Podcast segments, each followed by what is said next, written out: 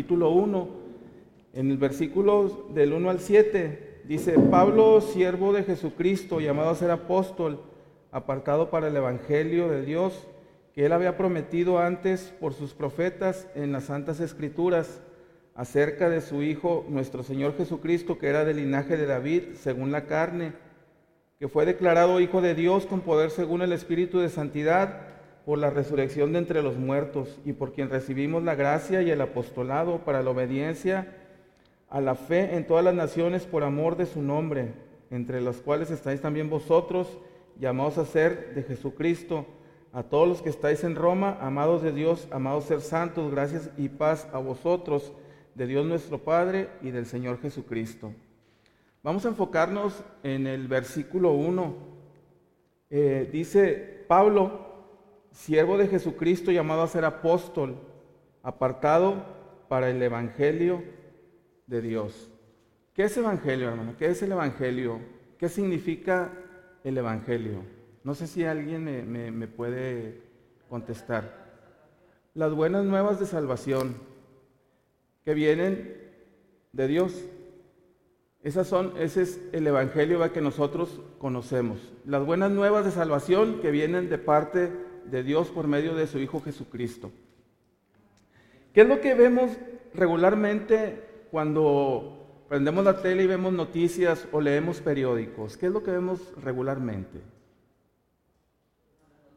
Malas noticias. Eh, yo creo que de 100 noticias que vemos, 98 son malas y 2 son buenas. Y esas noticias buenas están condicionadas a algo, porque por lo regular estamos recibiendo siempre malas noticias. Hace unas semanas vimos que, iba a comenzar una guerra en Europa, eh, Rusia iba a invadir un país eh, que antes era de la Unión Soviética, que es Ucrania. ¿Qué decían este, los analistas eh, en la política? si Rusia invade Ucrania va a suceder esto. Pero va a haber negociaciones y van a hablar, se van a sentar para que esto no suceda y no se va a llegar a nada. Allí había algo de esperanza dentro de las malas noticias. Pero la mala noticia era que como iban la, situación o como iban las cosas, pues iba a llegar a la invasión, iba a haber muchos muertos, iba a impactar en la economía mundial, en, los energéticos, en los hidrocarburos, iba, iba a pasar todo esto. ¿Y qué fue lo que pasó? Pues que estamos viviendo lo que los analistas que saben de, de la situación está sucediendo. ¿Por qué pasa esto, hermanos? ¿Por qué creen que pasa esto de que siempre estamos recibiendo malas noticias? Cuando el Evangelio de Dios nos dice que son buenas nuevas, buenas noticias. Primero, es porque el pensamiento del hombre siempre es de continuo al mal. Siempre va a ser que el hombre está maquinando en su mente para hacer algo que va a afectar a los demás. Y esto es a causa del egoísmo. El egoísmo es estar inclinado al propio deseo particular a costa de lo que sea. Pero esto lo vemos aún desde el principio, antes de que el hombre fuera creado, sucedió en el cielo. ¿Qué fue lo que, lo que incitó a, a Lucifer? El orgullo, el ego. Y viene cinco palabras, haré, haré, haré, haré, por parte de Lucifer. Subiré a las alturas, me levantaré, me sentaré en el trono, subiré hasta donde está Dios y seré semejante al Altísimo. Entonces, el hombre ha heredado a ser propenso a hacer lo que, lo que quiere. Estas son las malas noticias eh, o el antagonismo de, de, lo que viene siendo las buenas noticias de Dios. Por lo regular, el, el hombre Siempre quiere hacer lo que su corazón le dicta. Y si su corazón está continuamente pensando al mal, pues obviamente eh, va a seguir haciendo mal. El hombre está centrado en sí mismo, quiere hacer siempre todo lo que quiera y todo lo que se le permita. Lo que una sociedad permita, él va a hacerlo y lo va, y lo va a seguir haciendo hasta donde está el tope de tolerancia de la sociedad o de las leyes civiles. Hasta ahí siempre va a estar al filo de la navaja. ¿Qué es lo que vemos? Que el hombre va a consumir todo, eh, va a consumir todo en, el, todo en el sentido de que va a satisfacer su propia concupiscencia, va a satisfacer su propio, su propio ego, lo que, lo que es este bonito a sus ojos, lo va a buscar. Y así va a ser siempre. Mientras el Evangelio, que eh, son las buenas nuevas de salvación, no llegue a su vida, así va a seguir. Vivimos en un mundo donde la gente está demandando sus propios derechos también. ¿Qué es lo que pasa? Eh, la comunidad LGTB, X, Y y Z, no sé en qué vaya. Este, ¿Qué es lo que pasa? Quiere sus propios derechos.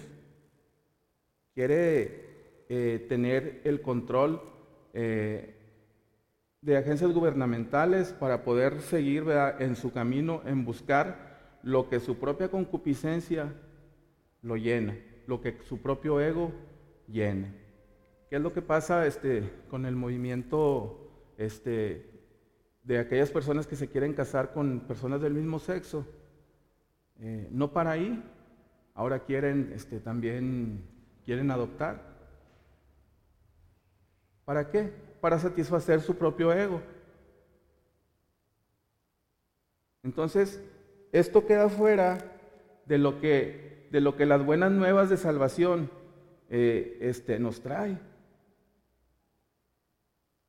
Siempre eh, lo que es, lo que es este, digamos, eh, agradable a los ojos, agradable a nuestro, a nuestro propio, digamos que, gusto, siempre es lo que el hombre va, va a buscar.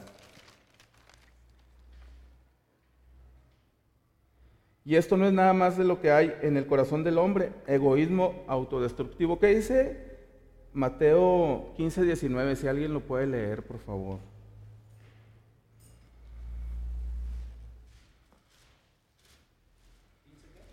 19. Porque del corazón salen los malos pensamientos, los homicidios, los adulterios, las fornicaciones, los hurtos, los falsos testimonios y las blasfemias. Estas cosas son las que contaminan al hombre, pero el comer con las manos este, sin lavar no contamina al hombre. Eh, ¿Qué es lo que sale del corazón, hermanos? Los malos pensamientos, los, los homicidios y los adulterios, las fornicaciones. Todo lo que Dios aborrece sale de nuestro corazón, porque nuestro corazón siempre está pensando continuamente al mal. Alguien dijo este, que debemos de, servir, debemos de servir a la gente, pero muchas veces este, nos servimos de la gente para satisfacer nuestro propio, propio ego, para satisfacer este, nuestras propias concupiscencias. Eh, todo es dominado por una avaricia egoísta, aislado. Llega un momento cuando se llega a un tope de soledad y desesperanza. ¿Qué quiere decir? Que cuando, eh, si nosotros estamos buscando nuestro propio beneficio lejos del Evangelio de Dios, va a llegar un momento en que lo podemos tener todo, pero nuestro corazón va a estar vacío, porque el vacío que tenemos en el corazón no lo llenan las cosas materiales, no por ser una estrella este, internacional y que tiene muchos seguidores y que tiene mucha fama, mucho éxito, eso quiere decir ¿verdad? que vas a estar en paz contigo mismo. ¿Qué es lo que pasa? Muchos se asombran porque dicen, oye, es que lo tenía todo y se suicidó. Lo tenía todo y se quitó la vida. ¿Por qué? Porque hay un vacío. Y aquí el, apóstol Pablo, en Romanos, eh, nos habla acerca de todo esto. Romanos lo podemos, lo podemos este, definir de esta manera. Romanos es el epicentro del Evangelio, porque ahí convergen, toda la teología de la Biblia converge en Romanos. La caída del hombre, pero también su restauración.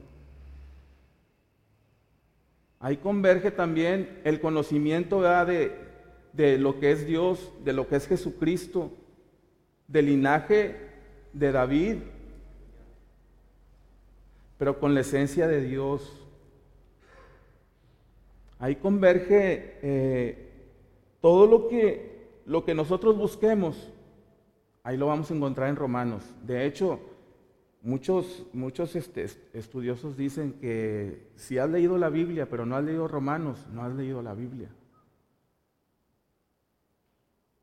Porque en Romanos vamos a encontrar todo esto.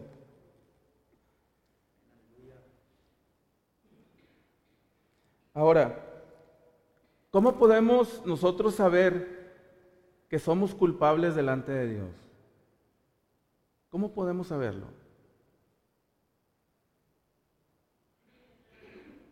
¿Qué nos ha dado Dios para sentir esa culpabilidad?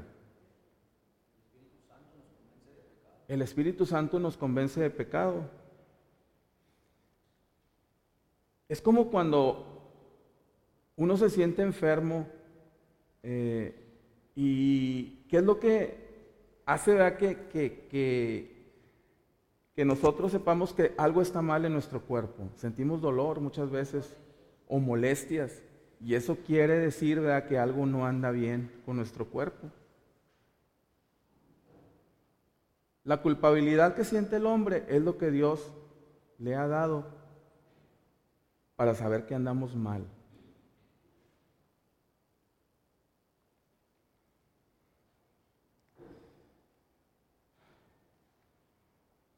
Ahora, muchas veces sentimos miedo, sentimos pánico, sentimos tantas cosas eh, y no sabemos de qué viene o por qué viene.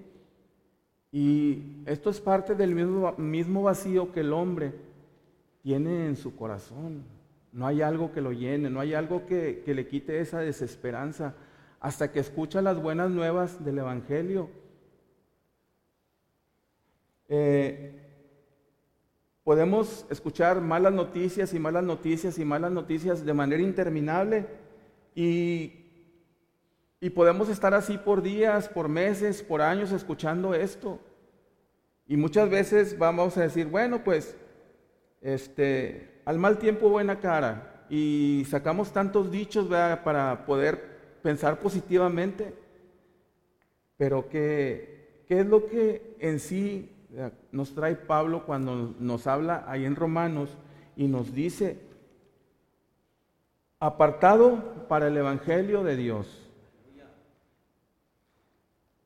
Pablo trae buenas noticias, dice, bienaventurados de Dios, de su Hijo, de que el pecado también puede ser quitado, aun cuando esté bien arraigado por generaciones, el, el pecado puede ser quitado de que la culpabilidad que nosotros sentimos en nuestro corazón también puede ser quitada. Que la vida que nosotros tenemos sea una vida de significado.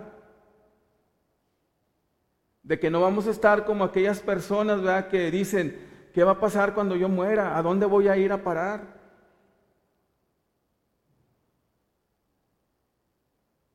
Esto es el Evangelio, las buenas nuevas de que nosotros, de todo lo que sentimos en nuestro corazón, todas esas dudas pueden ser quitadas.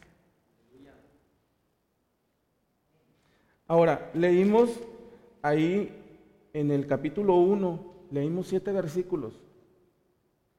Y los siete versículos destilan todo lo que es la epístola de los romanos. Los 16 capítulos de Romanos están destilados en estos siete versículos.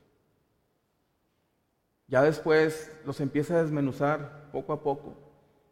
Pero dice ¿verdad? que acerca de su Hijo, nuestro Señor Jesucristo, que era del, del, linaje de David según la carne, pero que también fue declarado Hijo de Dios con poder según el Espíritu de Santidad por la resurrección de entre los muertos. y por quien recibimos la gracia y el apostolado para la obediencia a la fe en todas las naciones por amor de su nombre. Después, como les digo, en los 16 capítulos germina la semilla de lo que el apóstol Pablo nos, quiere, nos quiere llevar a entender. Ahora, e, evangelio viene de, la raíz este, griega evangelión, era usado muy común eh, en los tiempos, en los tiempos este, romanos, y esto era, pues igual, buenas nuevas. Pero las buenas nuevas, por lo regular, estaban este, condicionadas a lo que eran los emperadores. El emperador cumplió años, el emperador tuvo un hijo, eh, el hijo del emperador ya cumplió la mayoría de edad. Tenemos nuevo emperador. Y en, eso era lo que giraba el evangelio a que los griegos y los romanos eh, predicaban. No eran las buenas nuevas para la gente común.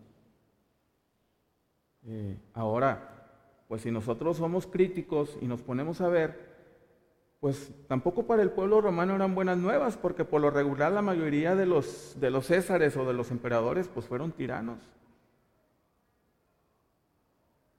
Por cualquier cosa les quitaban la vida. Para divertirse, pues iban al, al, coliseo romano este, y eh, ponían a, las personas y soltaban leones o, o los ponían a pelear entre ellos mismos. Eh, ¿Por qué? Porque para ellos la sangre era, era un éxtasis. Entonces, el significado de, que le da el contexto romano, contexto griego a evangelio, no tiene nada que ver con el contexto que Pablo le trata de dar a los romanos que conocían su historia. Te voy a hablar del evangelio. Pero te voy a hablar del Evangelio de Jesucristo, de las buenas nuevas de salvación. No de que vas a tener un nuevo emperador, que no sabes si va a ser mejor o peor que el, que, el otro. Pablo, el, heraldo a las buenas noticias. Ahora, ¿quién me puede dar eh, una semblanza de Pablo? ¿Quién me puede decir quién era Pablo? Pablo era Saulo de Tarso. Saulo de Tarso. Perseguía a la iglesia, perseguía a los cristianos, exactamente. Eh, ¿Algo más?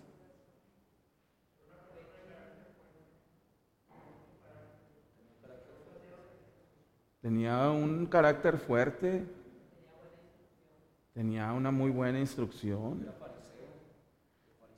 Fariseo. Si nosotros lo pusiéramos en un contexto actual, digamos que Pablo pues iba a misa todos los domingos, eh, ¿Qué más?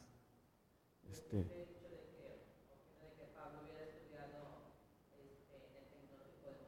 en el Tecnológico de Monterrey. Sí, y fuera una persona muy apegada a la religión oficial y la defendería capa y espada. Así era Pablo.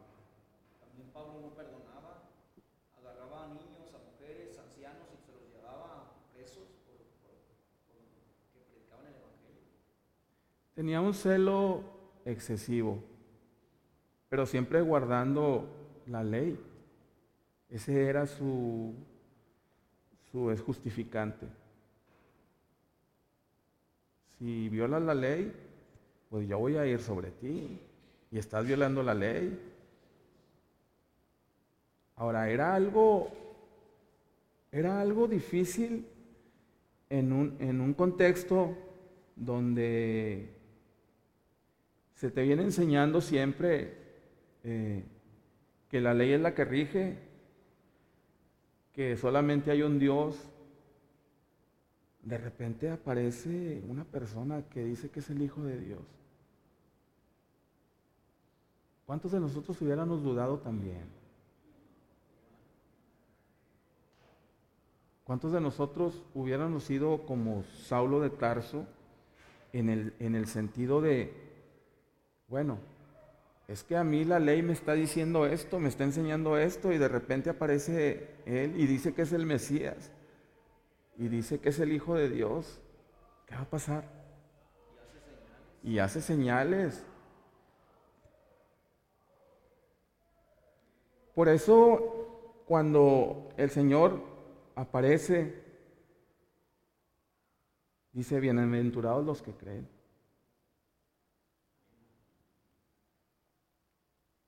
Pablo, por su formación, eh, por su celo, era la persona indicada.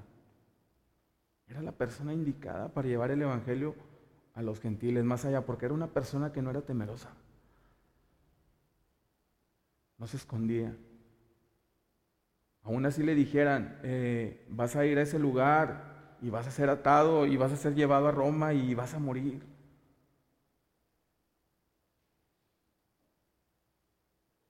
Ese celo que tenía cuando era fariseo, hijo de fariseo, y instruido a los pies de Gamaliel, uno de los más grandes maestros de la ley, este,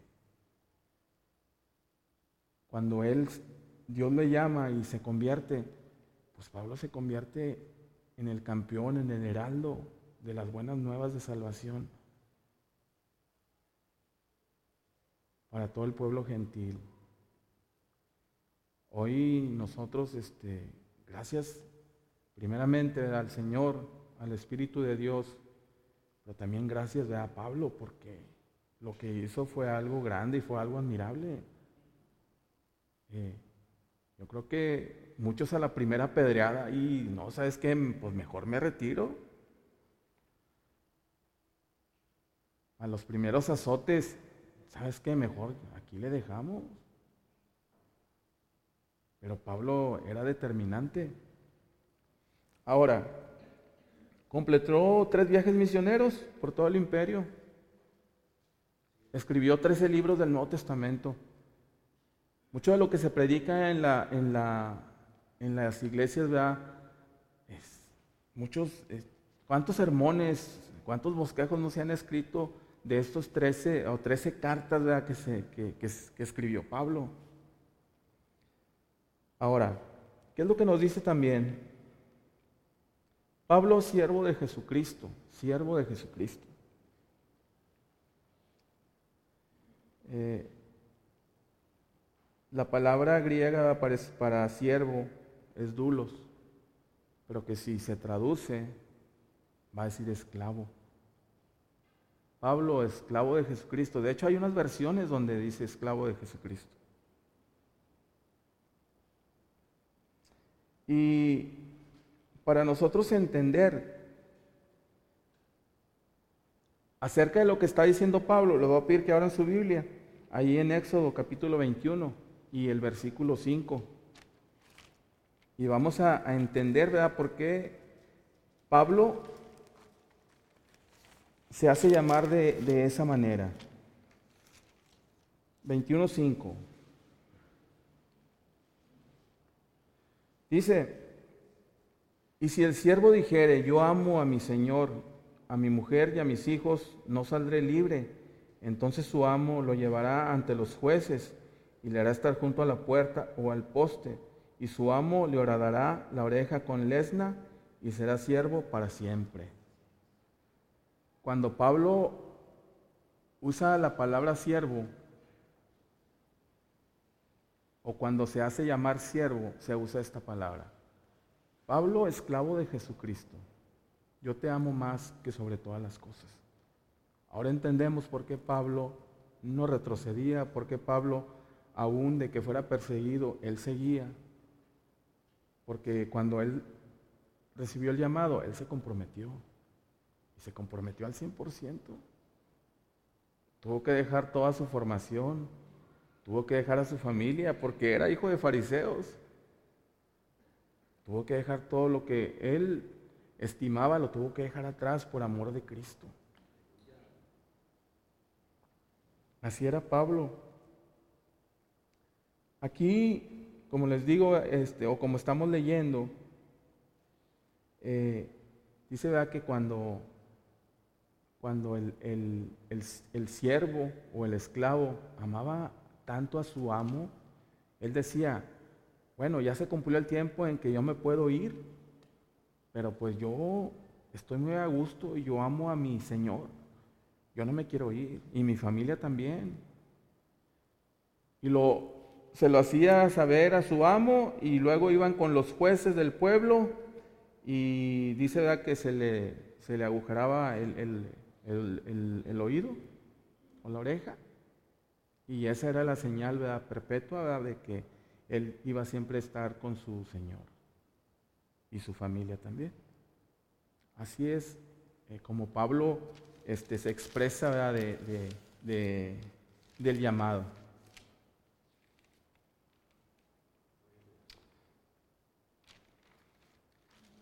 Ahora, había siervos también en una posición honrosa. Eh, por ejemplo, en Génesis 26, 24 nos habla de que Abraham era un siervo. Pero Abraham, ahorita lo, lo, vemos a retrospectiva, Abraham tiene una posición honrosa. Es el patriarca del pueblo, del pueblo judío.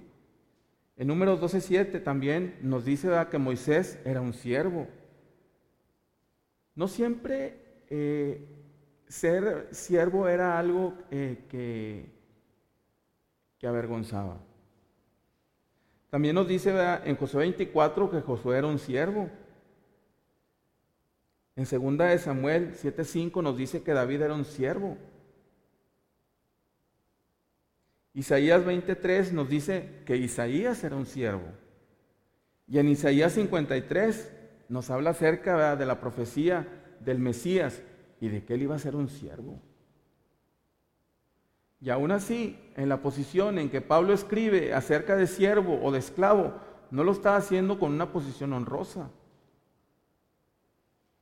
Lo está haciendo en la posición donde él se hace el más pequeño de todos.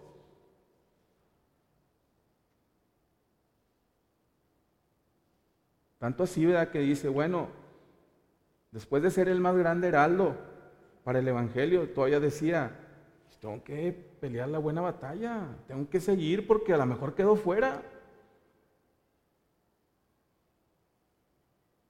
O sea, él siempre pensando en que, en que tenía que hacer más, tenía que dar más por su Señor. Así era el compromiso. Así era el compromiso de, de, de Pablo. Ahora también ahí en Primera de Corintios 3.5 eh, habla acerca, si alguien lo, quiere, lo quiere leer, por favor. Primera de Corintios 3.5.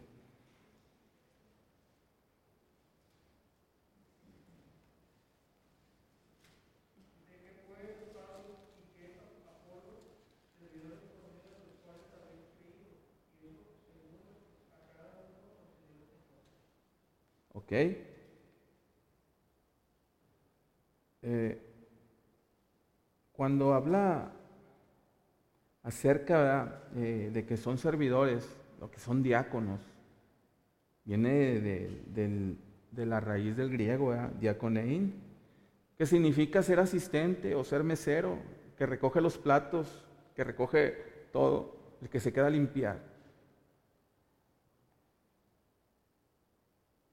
Sabemos que él pudo, como les decía, ¿verdad? Para él la palabra siervo no era estar en una posición honrosa. Después de estar en el banquete, pues yo me voy a quedar a levantar todo, porque yo soy un servidor. Más adelante dice, yo sembré, Apolo regó, pero ¿quién da el crecimiento? El crecimiento lo da el Señor. Nosotros somos solo, solo somos instrumentos. No somos más.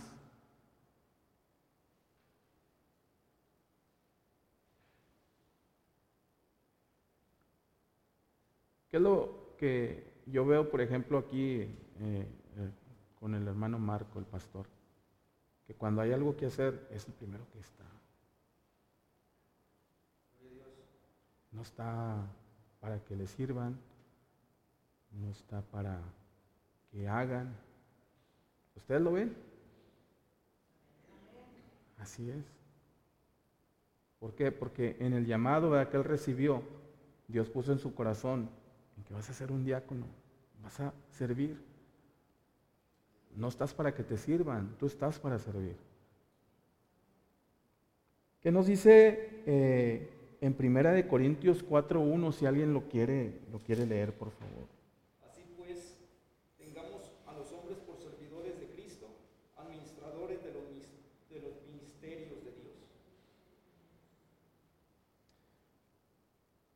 Dice que esta eh, es servidor viene de una raíz del griego, uperetes, que significa también siervo.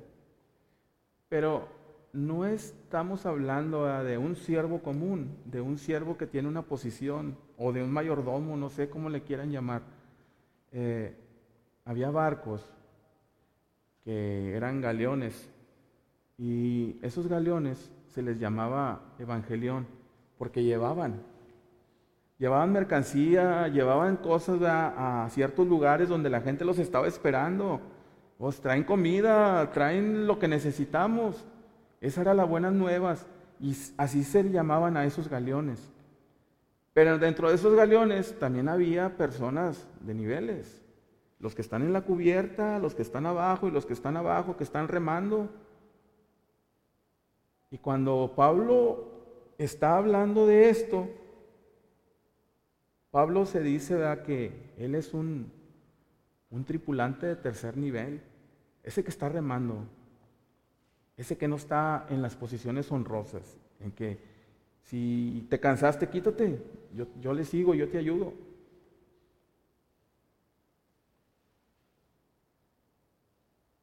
Le dije al hermano Marco que dije, pues se me hace que no vamos a pasar del versículo 1.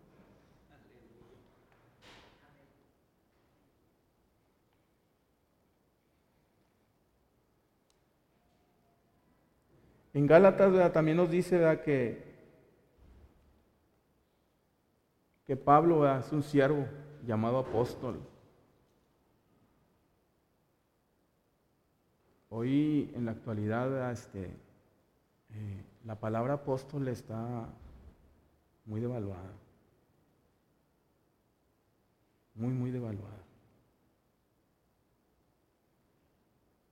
Aún vemos que, por ejemplo, Pablo cuando habla con Timoteo, le dice Que, que siga adelante. Le dice, no desistas. Y le empieza a dar ciertas recomendaciones a Timoteo. Y muchos comentaristas dicen, es que Timoteo se estaba dejando llevar por las cosas del mundo se estaba dejando llevar. Por eso le dice, sé ejemplo.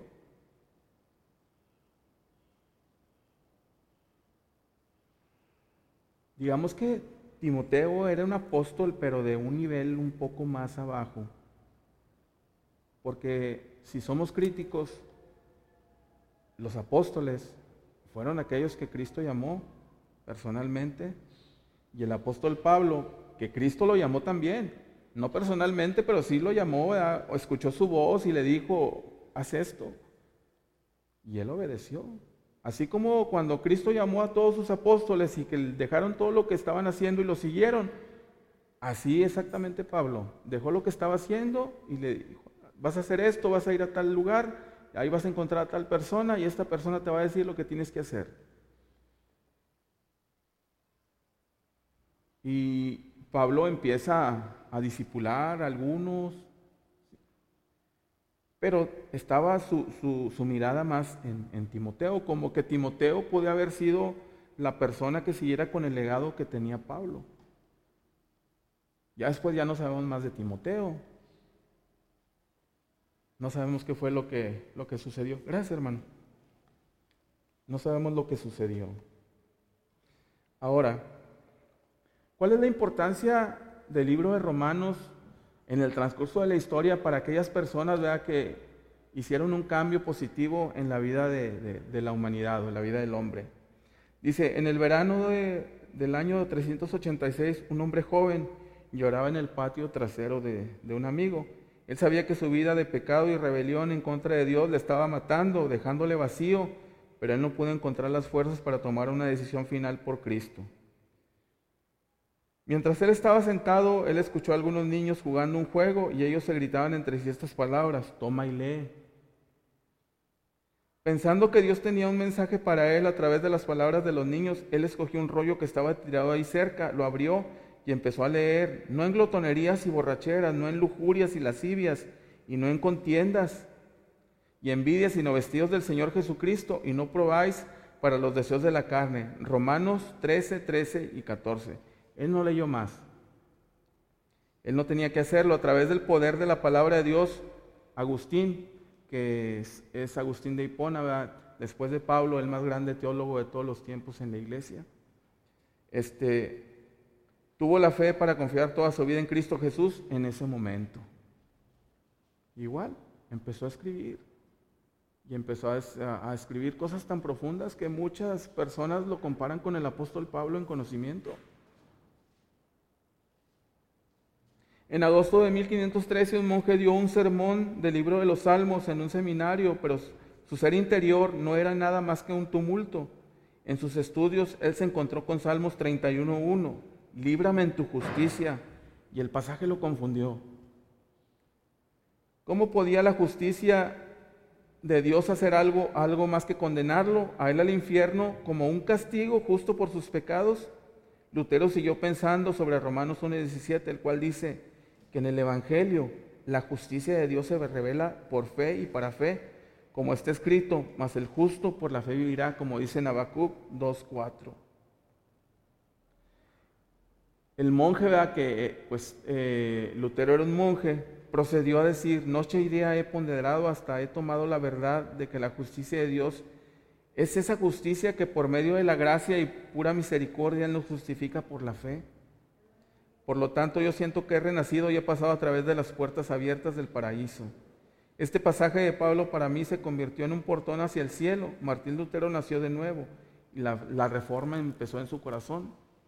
Ahora, esto es, este, si vemos el contexto histórico, eh, en ese momento lo que hacía la religión oficial, que era la Iglesia Católica, eh, la Iglesia Católica eh, lo que hacía era que tenías que pagar por indulgencias, tenías que pagar por tantas cosas, todo era dinero, todo era monetario. Y cuando él dice que el justo por la fe vivirá, en ese momento eh, el Espíritu de Dios le da el entendimiento y empieza, empieza una revolución en su mente y en su corazón. Y de ahí, de, ese, de ese momento, a todas las iglesias que estamos ahorita, nacen ahí en la reforma. En mayo de 1738 un ministro y misionero fracasó, fue a fuerzas a un pequeño estudio bíblico en donde alguien dijo en voz alta el comentario de Martín Lutero sobre Romanos. Como el misionero fracasado dijo después, mientras él estaba describiendo el cambio, el cual dio sobre el corazón a través de la fe en Cristo Jesús, yo sentí en mi corazón que mi corazón ardía de manera extraña. Confié en el Señor y en ese momento eh, Dios me dio la salvación y la seguridad de que todos eh, mis pecados habían sido perdonados. Juan Wesley, el padre de la iglesia metodista, de las primeras que llegaron a México. Eh, prácticamente todo Estados Unidos este, fue, fue este, predicando en, en todo lugar y gracias a este hombre, a Estados Unidos se convirtió en un, en un país evangélico que pues lamentablemente lo, lo, dejaron. Eh, podemos ver ¿verdad? también de Juan Calvino, también eh, eh, entendiendo ¿verdad? que Romanos es el epicentro del Evangelio. Podemos ver a muchos otros hombres. Y así, vea como estos hombres, ¿verdad? nosotros también debemos de saber, ¿verdad? Que, en el libro de Romanos vamos a encontrar cosas, ¿verdad? Que, que van a ser de beneficio y de edificación para nuestra vida. Vamos a orar en esta mañana, hermanos, para dejar el lugar a quien corresponda y, y darle gracias a Dios. Señor, te damos gracias en esta mañana, porque bueno eres, porque para siempre es tu misericordia. Gracias, Señor, porque a pesar, Señor, de que muchas veces somos faltos, Señor, delante de tu presencia, tú has sido bueno y misericordioso. Porque, Señor, el Evangelio, Señor, que tú nos traes son las buenas nuevas de salvación para nuestra vida. Y de que no tenemos que estar a expensas, Señor, de que el pecado nos siga consumiendo, sino al contrario, Señor, que la gracia de Dios, Señor, nos limpia y nos libra de todo pecado. Gracias te damos en el nombre de Cristo Jesús por tus misericordias. Amén.